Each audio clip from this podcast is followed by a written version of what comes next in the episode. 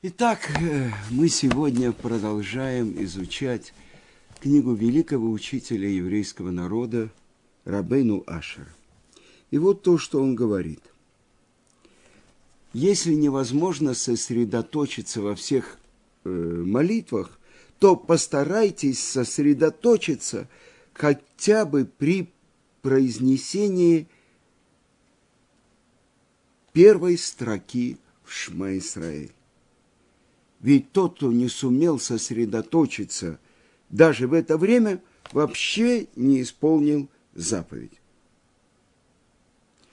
И написано так у Рамбама в законах о чтении Шма. Если человек при чтении Шма произнес первый, первую строку «Слушай, Израиль» неосмысленно, то заповедь не исполнена. И мы должны понять, о чем здесь идет речь. Что имеет в виду человек, когда он произносит шма? Ведь мы уже говорили о том, что первая строчка шма – это принятие на себя Оль Малкут Шамай, принятие на себя ерма Царства Небес. И что же это такое? Шесть слов. Слушай, Израиль, Бог всесильный наш, Бог один. Кто такой Израиль? Это то, что написано. Это прежде всего наш пратец Яков, который получает имя Израиль. Это то, что написано в трактате Псахим, когда в последний день жизни нашего праца Якова он хотел открыть своим сыновьям то, что будет происходить в конце дней. И вдруг написано, что отошел от него Руаха Кодыш, пророческий дар. И испугался он, что, может быть, у одного из моих сыновей нету абсолютной веры в Творца. И тогда сказали все двенадцать сыновей Якова, «Шма Исраэль, слушай, наш отец Израиль, так же, как в твоем сердце Ашем один – так и в наших сердцах. Только Он один.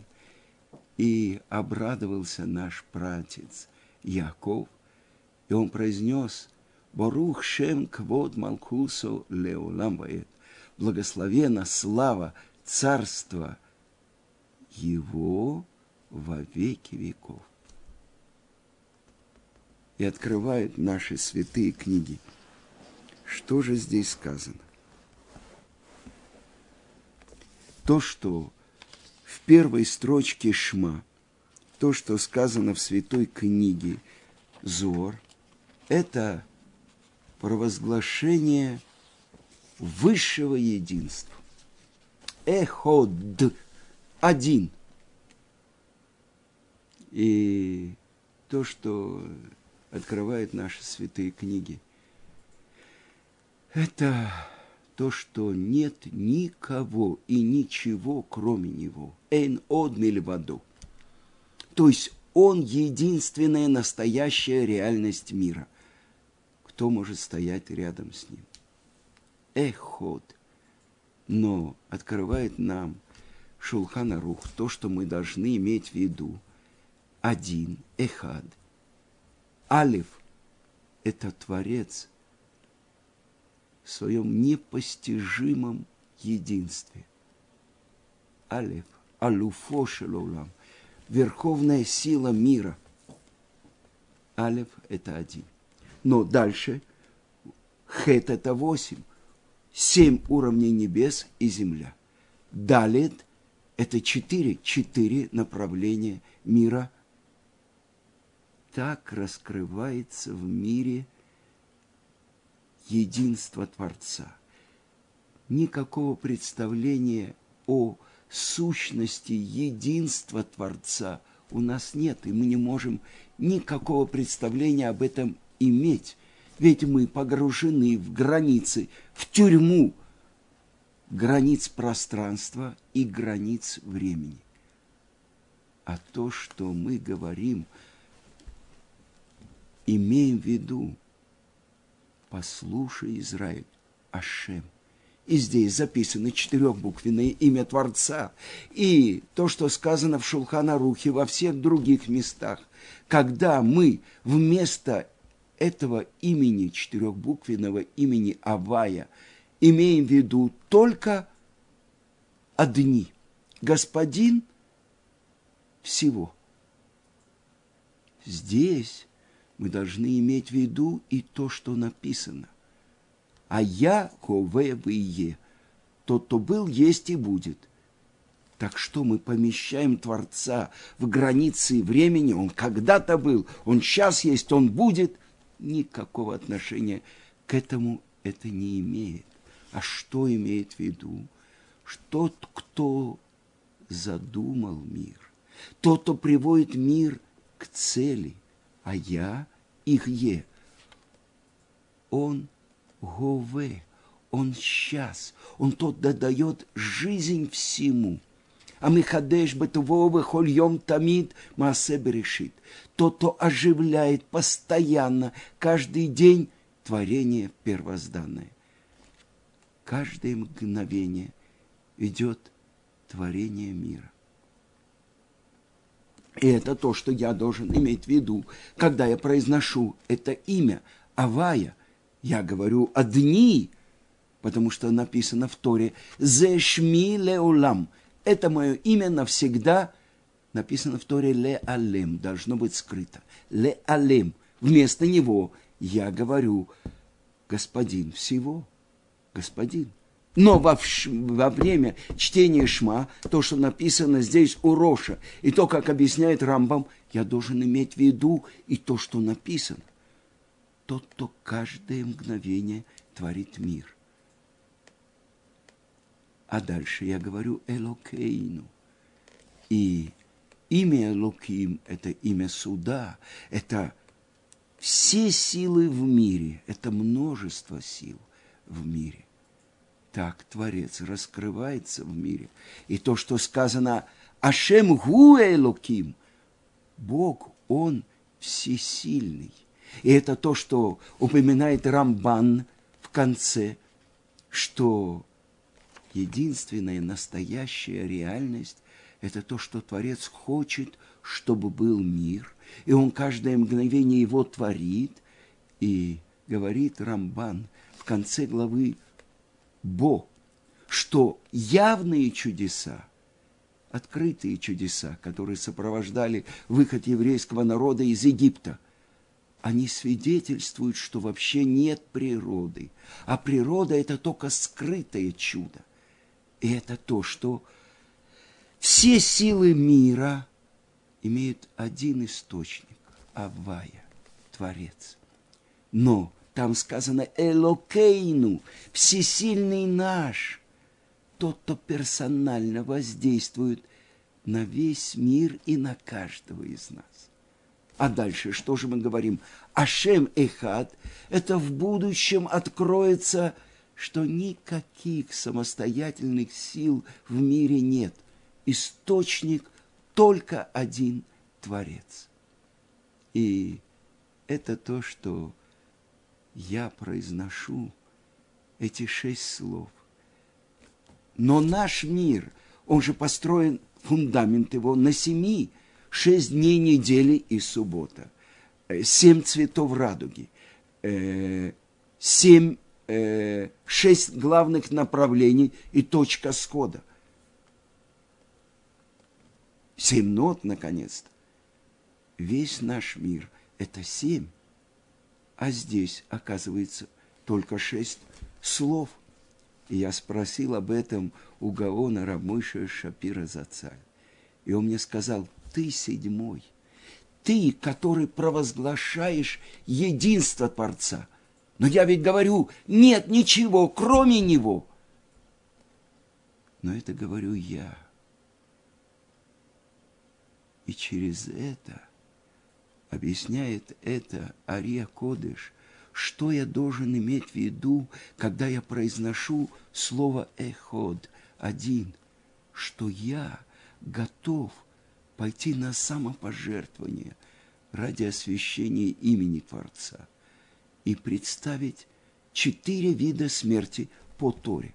что это такое. Самый страшный вид смерти – это скилла, сбрасывание со второго этажа на камень. Дальше – это срыфа, сожжение, вливание расплавленного олова в глотку. Дальше – хенек, удушение, когда веревку с двух сторон натягивают на шее человека. И, наконец-то, четвертый, самый легкий – сайф, это меч – в этот момент, как я могу в этот момент, автор Шулхана Руха Рав, Альтеребе, он говорит, нет, после того, как я произнес эти три буквы эход, причем я не растягиваю хед, я должен растянуть далит. Это делают йеменские евреи. А мы это не знаем, как сделать. Эход. Так вот, когда я произнес в этот момент я должен подумать, «Эйн одмели воду». Нет ничего и никого, кроме него одного, и я готов отдать свою жизнь за прославление его имени.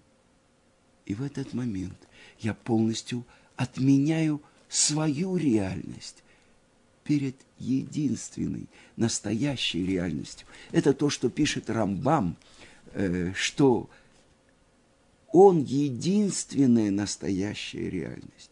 Все сотворенное зависит от него, а он не зависит ни от кого из сотворенных. И это то, что Зор говорит, и худо и лаа, единство высшее. Но есть и худо татаа, После этого я говорю, Барух Шем Квод Малкусо, Леулам Ваэт, благословена слава, его царство во веки веков. Царство, значит, есть царь, и есть поданные. Нет царя без народа. И это как будто противоречит первому. Я ведь сказал, нет никого, кроме него. И только после того, как я осознал, что Он единственная реальность и отменил себя перед Ним, я могу принять на себя Его царскую власть, короновать Его над всеми своими, написано в Шулханарухе, в 61 параграфе, что есть 245 слов в Шма Исраэль. А посланник общины, он произносит еще три слова. Ашем Элокейхем Эмет. Творец всесильный, истина. И тогда получается 248. Дальше Рамо приводит, что если человек говорит в одиночестве, он может до этого сказать «Кель мелех нейман». Кель – это источник сил – то, когда мы говорим имя Элоким, это первые две буквы, это имя, источник сил. А Элоким – это совокупность всех сил. Так вот, Кель, Мелех, когда Творец становится царем, когда рождается еврейский народ, который у горы Синай принимает на себя его власть. И, наконец-то, Неэман, верный, это то, что Творец верен, то, что обещано, что будет оживление мертвых в конце всех времен. Итак, это в одном слове «Амейн», которое раскладывается на три буквы «Кель Мелех Нейман», основа всей нашей веры. Сотворение, тот, кто сотворил мир, тот, кто стал царем у горы Синай, и тот, кто верен обещанию в конце всей истории – оживить мертвых. Итак, 248 слов, которые входят в три отрывка Шма Исраэль. И я короную Творца, принимаю его как единственного царя над всеми 248 органами моего тела. А вспомним, есть 248 повелительных заповедей. Итак, это то, что я должен иметь в виду, когда я произношу Шма Исраэль и когда я произношу вторую строчку чтобы было слава его царства прославлена во веки веков. И без того, чтобы в первых шести словах я полностью отменил свою царскую власть. Я слышал от Рава Зриэля Таубера, который сказал, всегда в Мишне, когда мы учим одно, из этого мы выучиваем другое. Если один, значит нет второго. А кто второй? Это я. Это мое желание управлять миром. Спросили у маленького мальчика, будущего Рэбе Хидушея Арим, где находится Творец? И он сказал, он находится там, куда мы его впускаем.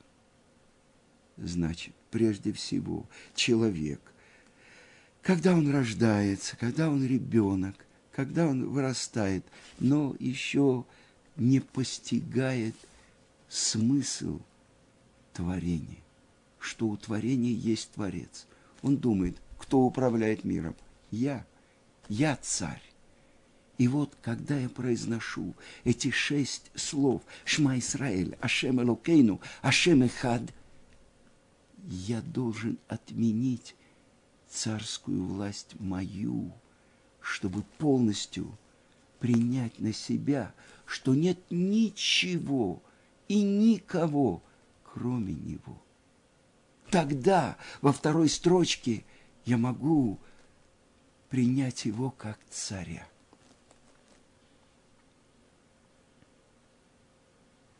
И я подумал, есть особенное повеление.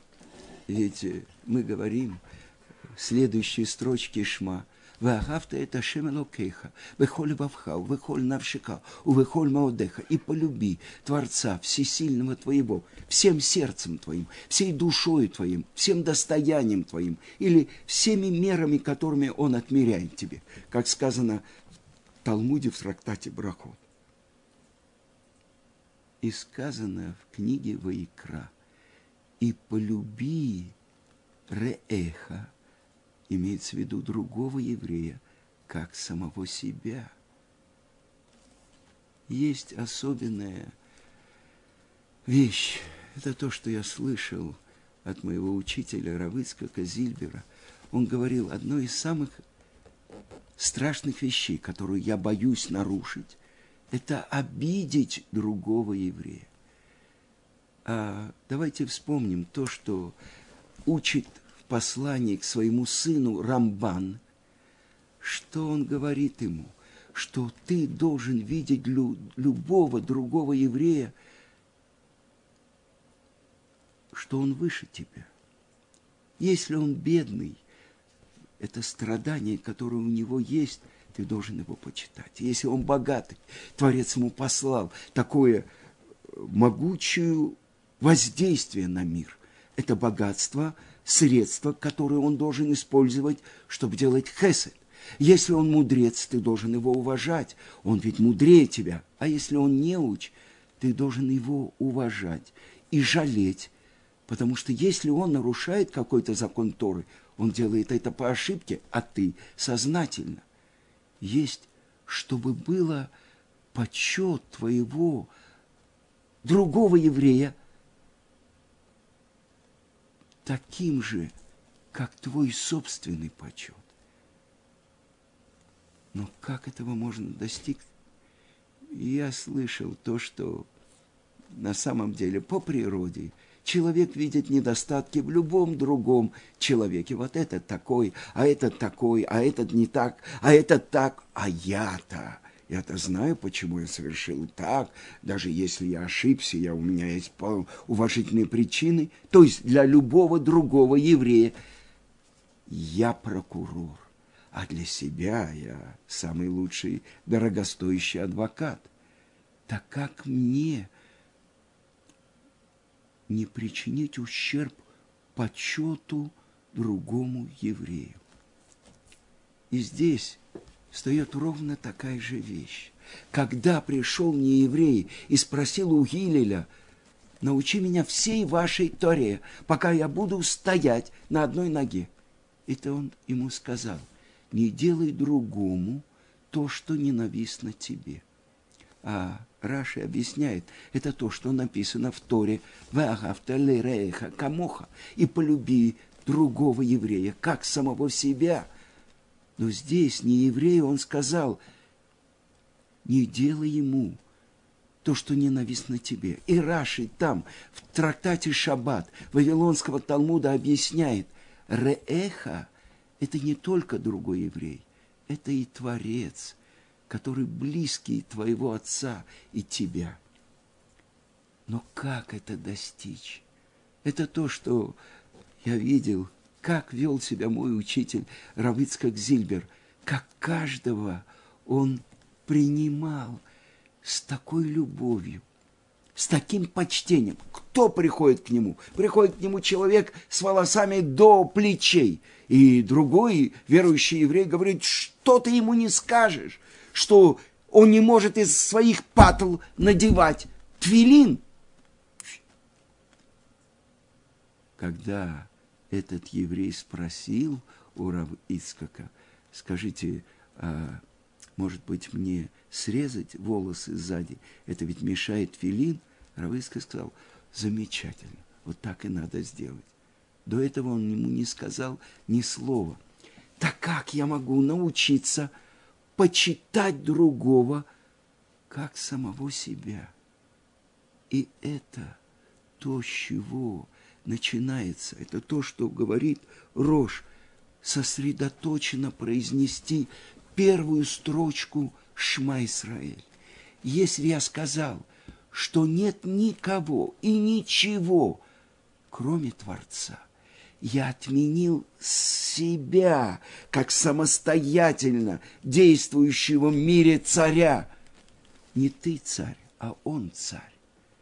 А теперь я могу правильно почтить другого еврея. Ведь это то, что сказано в самом начале Раши. Берешит, Бишвили решит в начале, ради начала. Начало моих путей – это Тора. И начало моих посевов – это еврейский народ. То есть ради еврейского народа и Торы сотворен, сотворен весь мир. Есть такой закон в трактате Муэт Катан. Написано, если человек находится во время выхода души, когда умирает еврей, он должен разорвать свои одежды, как будто перед ним сожженный свиток Торы. Почему? Этот еврей вообще, может, не учил никогда ничего, э, с трудом читал на иврите или вообще не знал иврита. Я разрываю, это свиток Торы. Да, это свиток Торы. Это тот замысел первичный Творца, ради которого – сотворен весь мир.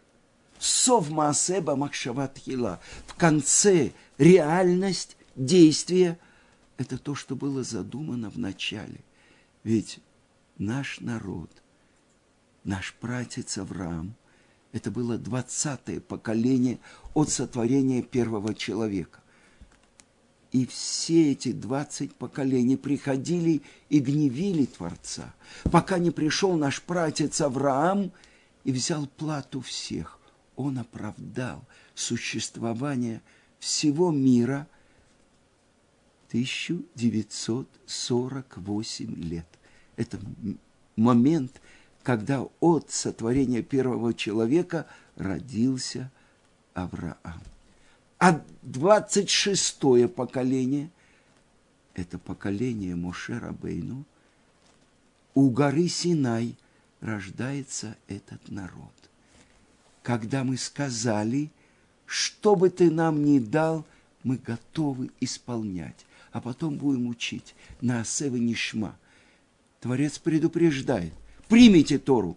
Хорошо, нет, здесь будут ваши могилы. И весь мир возвращается в первозданный хаос.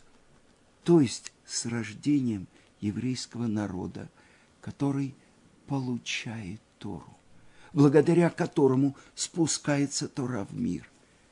Сказано, Исраэль, объясняет Шло Кадош, Ешишим рибо отиот бетора. Есть 600 тысяч букв в Торе – это Израиль.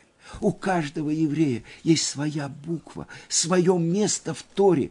Ведь ради реализации этой Торы спустилась его душа в мир.